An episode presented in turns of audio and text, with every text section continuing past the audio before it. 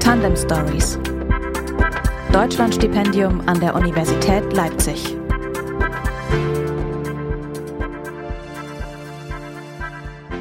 Hallo und herzlich willkommen zu Tandem Stories, dem Podcast rund um das Deutschlandstipendium an der Universität Leipzig. Mein Name ist Tobias Rohe und ich freue mich sehr, dass ihr wieder mit dabei seid. Auch wenn ich heute hier nicht nur mit einem lachenden Auge, sondern auch mit einem weinenden sitze. Denn dies ist die letzte Folge der Tandem Stories. Nach zwei Staffeln sagen wir tatsächlich, macht's gut und auf Wiedersehen. Aber vorher habe ich mir natürlich noch einmal zwei Gäste eingeladen. Und das war niemand Geringeres als Direktorin Frau Professor Eva Ines Obergfell und der Prorektor für Talententwicklung, Studium und Lehre, Professor Roger Gläser. Ich habe die beiden im Rektorat getroffen, um über die Zukunft des Deutschlandstipendiums an der Uni Leipzig zu sprechen.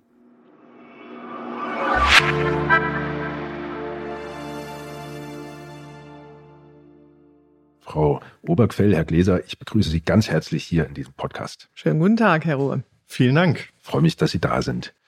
Frau Professor Obergfell, Herr Professor Gläser, seit 2012 sind an der Universität Leipzig mehr als 1000 Deutschlandstipendien vergeben worden. Würden Sie sagen, das ist eine Erfolgsgeschichte? Na, aber hallo, das ist eine Erfolgsgeschichte. Über 1000 Mal sind Studierende gefördert worden über das Deutschlandstipendium. Das heißt, über tausendmal gab es die Möglichkeit, in einen direkten Austausch zu gehen mit den Förderern und umgekehrt konnten die Förderer auf Tuchfühlung gewissermaßen mit der Universität Leipzig und dem Studium hier gehen. Ja, das heißt, es gab, es gibt natürlich immer Kontakt zur Region, zur Zivilgesellschaft und das passiert ja auch durch das Deutschlandstipendium. Also einerseits die Wirtschaft und die Zivilgesellschaft und andererseits die Universität kommen an einen Tisch dadurch entsteht, kann man ja auch sagen, irgendwie ein besonderer Kontakt zwischen der Uni und der Region, also Leipzig und die Region um Leipzig herum. Was ist denn so wertvoll an dem Kontakt hier für die Uni, aber auch für die Förderer?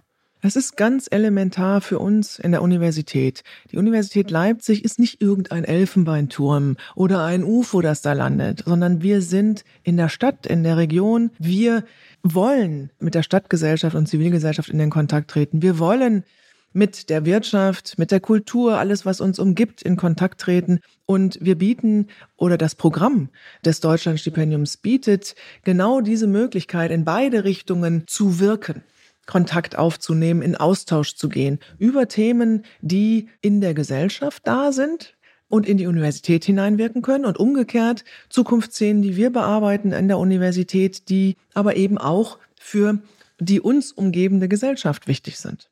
Die Universität Leipzig hat ja ein besonders starkes Profil in der Daseinsvorsorge, richtig? Ja, richtig. Die Universität Leipzig ist als größte Bildungseinrichtung in Mitteldeutschland super aufgestellt und in Sachsen speziell die führende Adresse für die Fächer der Daseinsvorsorge. Das sind, sind etwa die Fächer Lehrkräftebildung, Medizin, Pharmazie, Jura, Tiermedizin. Und nicht nur in diesen Bereichen haben wir ja einen großen Bedarf an Fachkräften und künftigen Führungskräften. Wir sorgen dafür an der Universität Leipzig und durch unsere Bildung in diesen Fächern, dass erstens diese Fach- und Führungskräfte überhaupt da sind und zweitens, dass wir sie auch in der Region halten.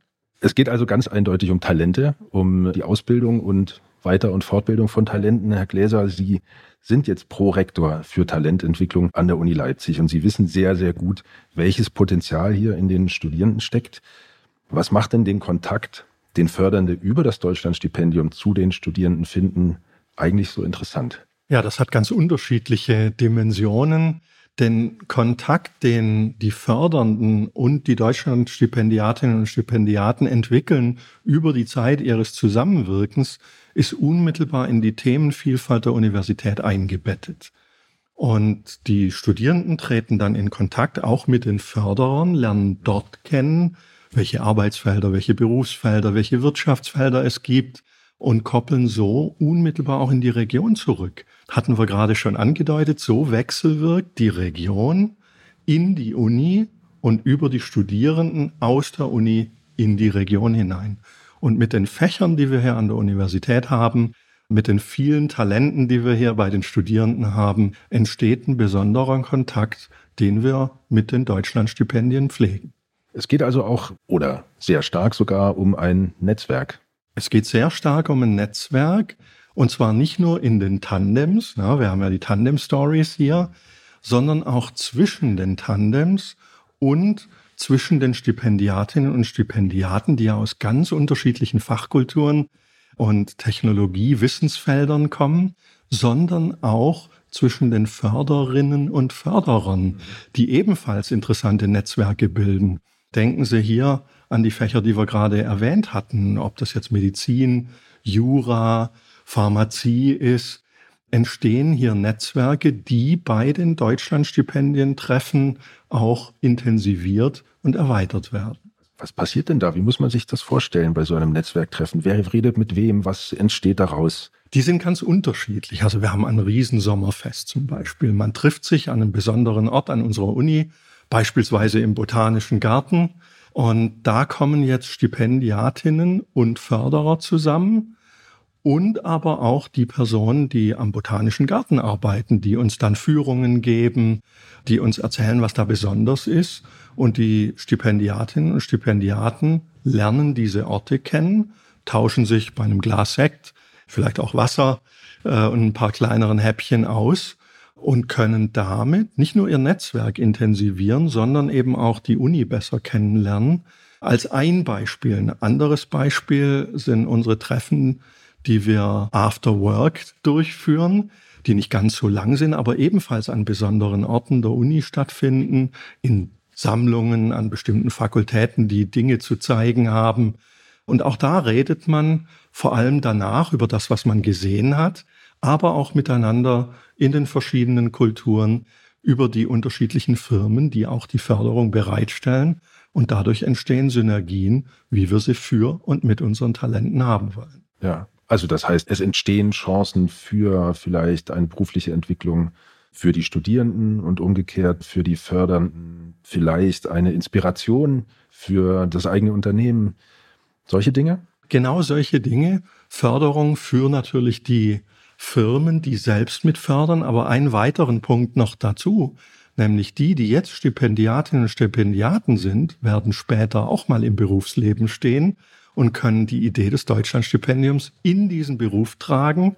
Es gibt Tandems, die weit über das Deutschlandstipendium hinaus in Kontakt bleiben und damit Dinge befördern, die Sie genau angesprochen haben. Ne? Die jetzigen Stipendiatinnen, Stipendiaten sind die Förderer von morgen.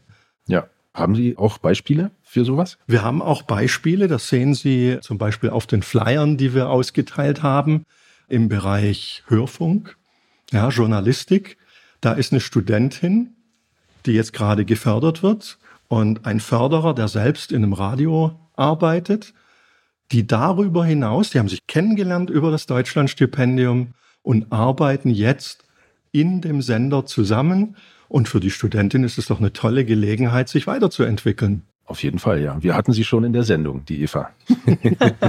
Sehen Sie? Schönes Beispiel, ja. nicht wahr? genau so brauchen wir das.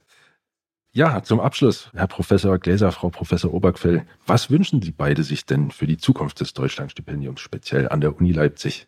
Ja, wir wünschen uns natürlich viele weitere neue Förderer und Fördererinnen. Wir wünschen uns also eine erfolgreiche Weiterführung dieses Programms und dieser Idee und viele, viele neue Tandems, die dieses Prinzip des Mentoren-Daseins äh, letztendlich auch unterstützen.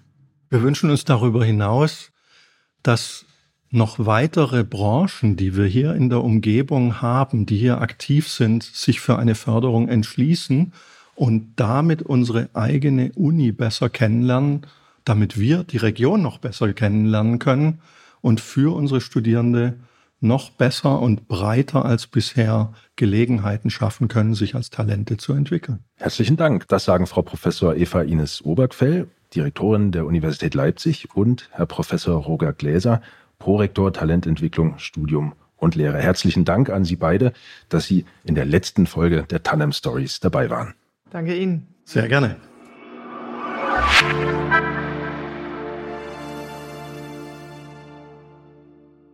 Und mir bleibt jetzt nur, mich ein für alle Mal von euch zu verabschieden, zumindest in diesem Podcast. Es hat mir großen Spaß gemacht für euch, mit den Stipendiatinnen und Stipendiaten und den Fördernden des Deutschlandstipendiums zu sprechen. Zum Beispiel mit Ken Toko, dem amerikanischen Generalkonsul und seiner Deutschlandstipendiatin Katharina Austilat über den Umgang mit Erinnerungskultur. Von Chemiestudent Nick Bolfras zu erfahren, welche Erkenntnisse ihm der Unternehmensbesuch bei seinem Förderer, dem Automobilzulieferer Neue Zahnradwerk Leipzig, gebracht hat, oder von Eva Heiligensetzer und Claudius Niesen zu hören, wie bei BB Medien das Deutschlandstipendium Tandem gelebt wird. Ich hoffe, ihr habt den einen oder anderen interessanten Einblick gewonnen. Und vielleicht spielt ja der eine oder die andere mit dem Gedanken, selbst Stipendiatin oder Förderer zu werden. Dann kann ich natürlich nur zuraten. Mit relativ geringem finanziellem Aufwand können Förderer einen großen, nachhaltigen Nutzen stiften. Sie geben 150 Euro pro Monat, der Bund verdoppelt diese Summe. Und damit erhält der Deutschlandstipendiat bzw. die Deutschlandstipendiatin 300 Euro im Monat. Und auch sehr interessant, Fördernde können die Spende steuerlich geltend machen. Und an die Studierenden da draußen, auch ihr habt natürlich jede Menge Chancen und Vorteile vom Deutschlandstipendium. Also versucht ruhig euer Glück. In diesem Sinne, macht mit und macht's gut. Mein Name ist Tobias Rohe. Wir hören uns.